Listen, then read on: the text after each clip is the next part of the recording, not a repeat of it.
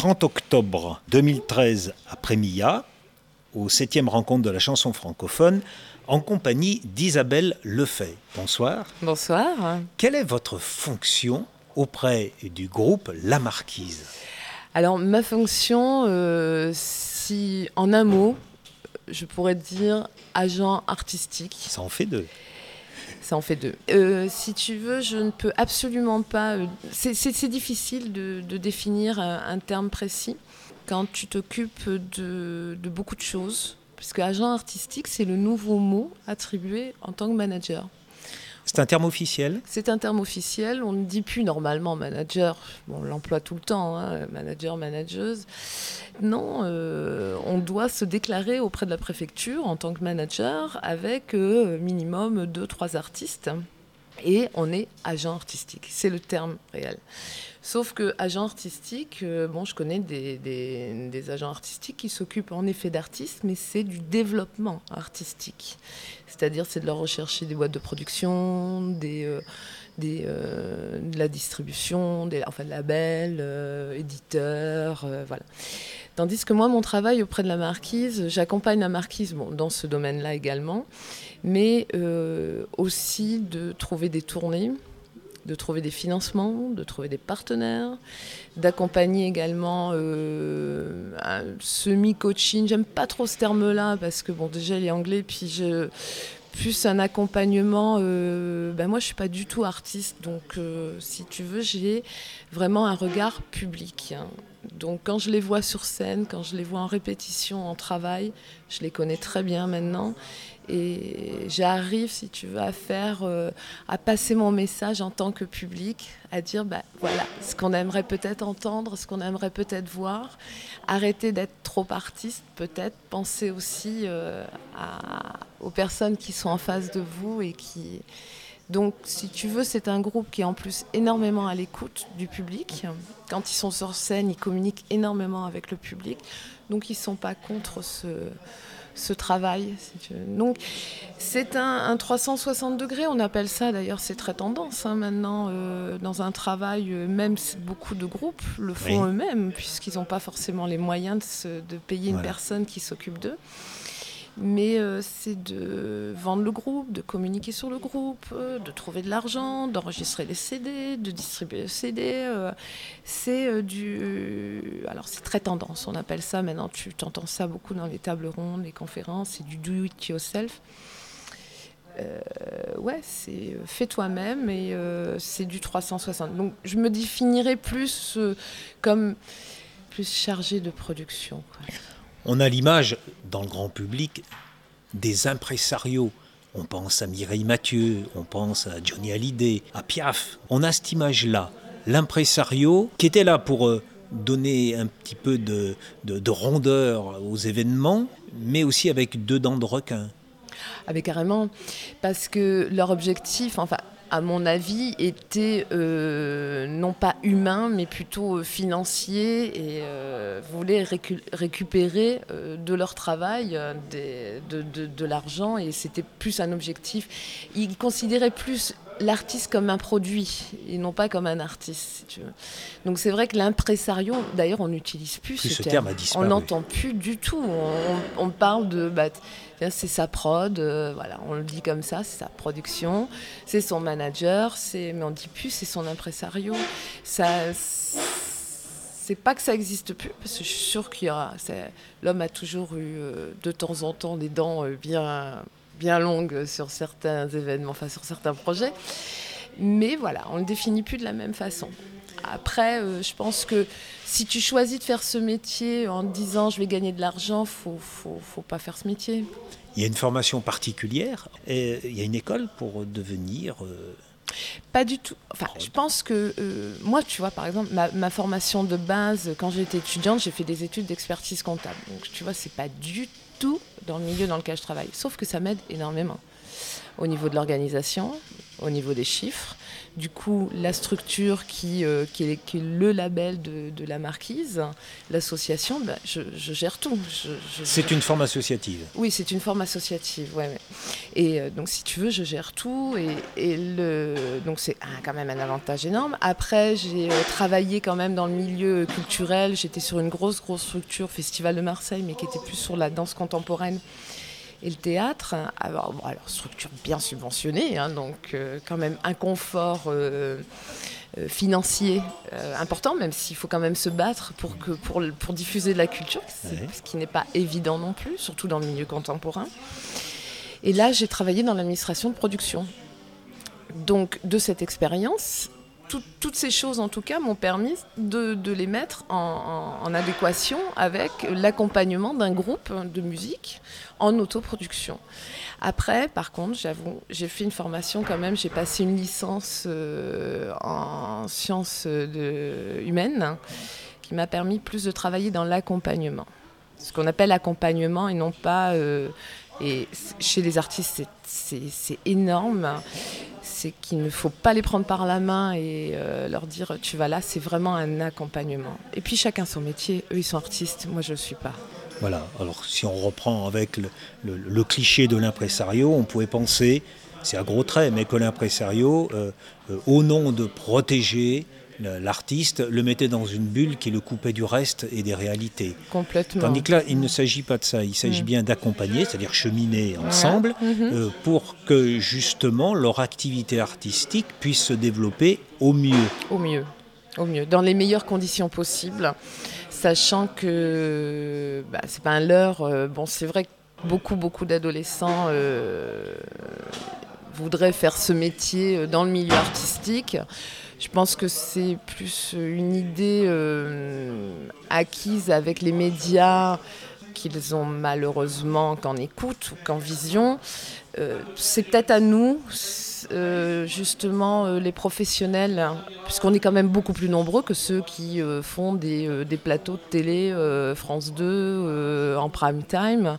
Il y a énormément, énormément d'artistes en France. On est quand même un pays où on a beaucoup, beaucoup d'artistes et qui sont à un niveau, bah voilà, qui se débrouillent en tout cas avec, euh, avec leurs moyens. Et heureusement qu'on est dans ce système euh, français où on a quand même des aides, on a le statut d'intermittent, on a des subventions possibles, euh, donc si tu veux, ils, idéalisent malheureusement un peu trop ce métier. Ce serait peut-être à nous de leur dire, bah, venez, il n'y a pas de souci, au contraire, les artistes ont besoin d'être de plus en plus accompagnés, ils recherchent ça.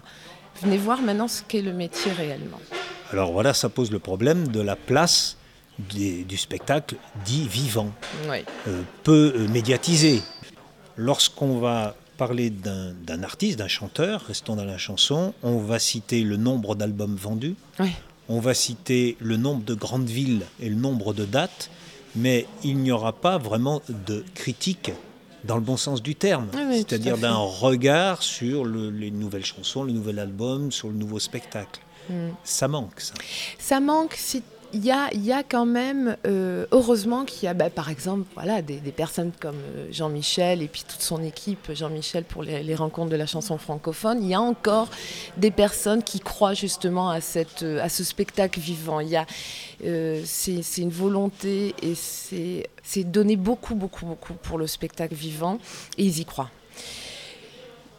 ils se ramassent souvent parce que c'est difficile et puis euh, voilà. Et le, bénévolat est pas facile non plus pour ce genre de festival de trouver des personnes qui y croient qui, veulent aider ce, je te parle pas des vieilles charrues hein, euh, ah il y a énormément de bénévolat c'est autre chose mais c'est voilà c'est euh, le festival à leur chante aussi de Montauban c'est c'est énormément de bénévoles qui travaillent autour de ce festival. Mais heureusement il y a encore beaucoup de personnes qui croient justement à ce spectacle vivant et je crois que les gens en ont marre aussi de voir et d'entendre tout le temps la même chose. Et ils ont un, besoin de découvrir, euh, de, de, satisfaire en tout cas leur curiosité artistique. Question que j'ai posée à ce micro à Frédéric Bobin. Je lui disais, mais dans votre public, les, les, les têtes sont plutôt grisonnantes. Hmm. Pourquoi des générations plus jeunes ne viennent pas à ces spectacles vivants certains artistes disent il y a eu une rupture dans la transmission. ce qu'on pourrait appeler un certain patrimoine, mais dans le bon sens du terme de la, de la chanson francophone. Complètement, et je pense qu'on s'est complètement planté de support surtout. C'est que euh, peuvent découvrir, maintenant ils ont leur accès euh, Internet, et euh, on a un peu la branche sur laquelle on était tous contents même de pouvoir diffuser un groupe, imagine, un groupe qui euh, qui, commence et qui, euh, qui, peut faire une image et qui peut se mettre sur YouTube, imagine avant, tu n'aurais jamais pu le faire. Donc je pense que ce jeune public a tellement accès à de l'image. Après, je ne parle pas de la qualité. Hein, euh, je suis à 200% pour le spectacle vivant, pour le live. C'est tout autre chose. Ils écoutent maintenant des fichiers en MP3. Qualité musicale nulle ils voient des extraits vidéo, ils zappent. On est dans une société comme ça, si tu veux. Donc pourquoi ils ne viennent pas au spectacle vivant? Parce que ça va prendre une heure et demie sur un même spectacle à se poser, à aller à un endroit. C'est ça finalement. Et c'est de notre faute. C'est nous, les grands, quelque part, qui avons mis les moyens de diffusion et de communication sous prétexte, on, se disait, ben voilà, ça va permettre à des jeunes groupes aussi de se développer. Faux, faux. C'est qu'avant, simplement, c'est exactement la même chose quand la télé est arrivée dans, les foyers. C'est que si tu voulais voir quelque chose, tu allais au cinéma, sinon tu allais au spectacle. Et voilà, maintenant tu as accès euh, chez toi, tu restes dans ton fauteuil, tu regardes. Mais même chez des personnes euh, mûres, d'âge mûr, des, adultes, des personnes même d'un certain âge, les personnes qui a sur le public, sur le spectacle vivant, que tu dis, qui ont les cheveux un peu grisonnants, c'est parce qu'elles ont vécu la période du, des concerts à aller régulièrement, à mettre son argent de poche là-dedans. Donc quoi ils mettent leur argent de poche, notre génération? C'est dans leur MP4. Euh, Nos têtes chez nous euh, acceptent aussi, dans le spectacle vivant, que euh, ce soir-là, l'artiste soit un, peu moins bon que la dernière fois où ils l'ont vu. Accepte, on va pas dire la faiblesse, mais que ça soit un petit peu irrégulier. Les plus jeunes veulent que ce soit euh, exactement comme sur le CD, comme sur le DVD, comme à la télé, comme sur l'écran ordinateur. Mais c'est la différence entre le vivant et le non-vivant. C'est qu'ils ont l'habitude du non-vivant c'est qu'ils ont l'habitude de, la fabrication euh, de l'image, du visuel qu'on peut décider de leur, montrer. Mais je suis pas tellement pessimiste quand même là-dessus. Voilà, alors c'est ce que je veux dire. Quel, est l'espoir? Je suis pas tellement pessimiste parce que je me rends compte que... Euh, Il y aura un mouvement de balancier? euh, Peut-être, on dit toujours que la roue tourne, hein. on revient toujours sur des choses d'avant, regarde les modes, regarde, regarde nos enfants chantent des chansons d'avant. De, hein, on, croit, réinventer, mais c'est un. Pas du tout. Ce sont des retrouvailles. Ce sont des retrouvailles à leur sauce à eux, avec leurs moyens de communication à eux. Mais je suis pas tellement pessimiste dans le sens où il y a au moins un point positif de ça. C'est que ça permet à tout le monde d'avoir accès aussi à une écoute ou une vision de ce que peut être euh, un artiste, de ce que sauf que bah, je pense que les artistes doivent énormément, énormément travailler sur ce, phénomène de, de, communication avec le public. C'est que avant, le public venait à l'artiste. Maintenant, c'est l'artiste qui va au public. C'est tout. Et je pense que c'est ça qu'il faut, c'est sur ça qu'il faut qu'on travaille. C'est comment on va aller à l'artiste, au public, pardon. Comment l'artiste va aller au public. Euh, bah ouais, bah on va les frapper. Sans tomber dans la démagogie. Mais non, carrément pas. Ouais. Ouais, ouais, C'est comment donner accès, mm. à partir du moment où le public a fait l'effort d'acheter un billet et de venir, une fois qu'il est là, comment lui permettre de rentrer dans ce monde artistique que l'on a créé à travers les chansons? C'est ça. Hein? C'est ça. Mais tu sais, il y a. Y a Mais c'est l'idée, c'est lui ouvrir la porte. Pas forcément ne lui donner que euh, ce, ce qu'il attend. Des moments, le surprendre aussi. Oui, exactement. Parce que l'habitude de voir des images toutes formatées, toutes bien fabriquées, toutes bien euh, ne permet pas d'accepter quand euh, un artiste est sur scène d'avoir euh, c'est même meilleur de, de, sentir justement que c'est un être vivant voilà. C'est pas un produit c'est pas du marketing on est dans, dans l'humain dans l'humain et d'ailleurs, tu remarqueras que plus les artistes sont humains avec leur public, euh, meilleur le courant passe et euh, ils réclament aller voir justement sur scène. Donc je suis pas tellement pessimiste quant à ça. Je me dis que ben, un moment donné ou un autre, il y a bien un, mouvement dans lequel euh, le... on voit quand même des jeunes aller au concert. On les voit quand même. c'est, ça restera toujours quand même quelque part une demande et puis un attrait. Et puis c'est le côté aussi un peu voir l'artiste, voir, tu vois, de, le voir en vrai. Alors on évoquait les associations qui sont des sources vives pour créer des lieux, des, petites scènes qui sont petites parce qu'elles ne sont, proposent pas un public nombreux, mmh. mais c'est une scène quand même. Euh, dans cette idée-là, comment faire pour que des jeunes puissent rentrer dans les associations qui souvent sont tenues par des retraités? Il ben, faut leur faire confiance. C'est qu'à un moment donné, je pense aussi que euh, certaines associations euh, voudraient faire passer la main, enfin faire passer la main que, que des jeunes mais faites-leur confiance. Faites-leur confiance quand on leur... Hier soir, j'ai vu un groupe superbe. La marquise est passée, est invitée par la villageoise. Et c'est un collectif euh, qui m'a. J'ai adoré parce que ce sont des jeunes. Je ne peux pas dire exactement quel âge ils ont, mais voilà, ils n'ont pas plus de 30 ans, je pense, ou alors c'est dans ces eaux-là.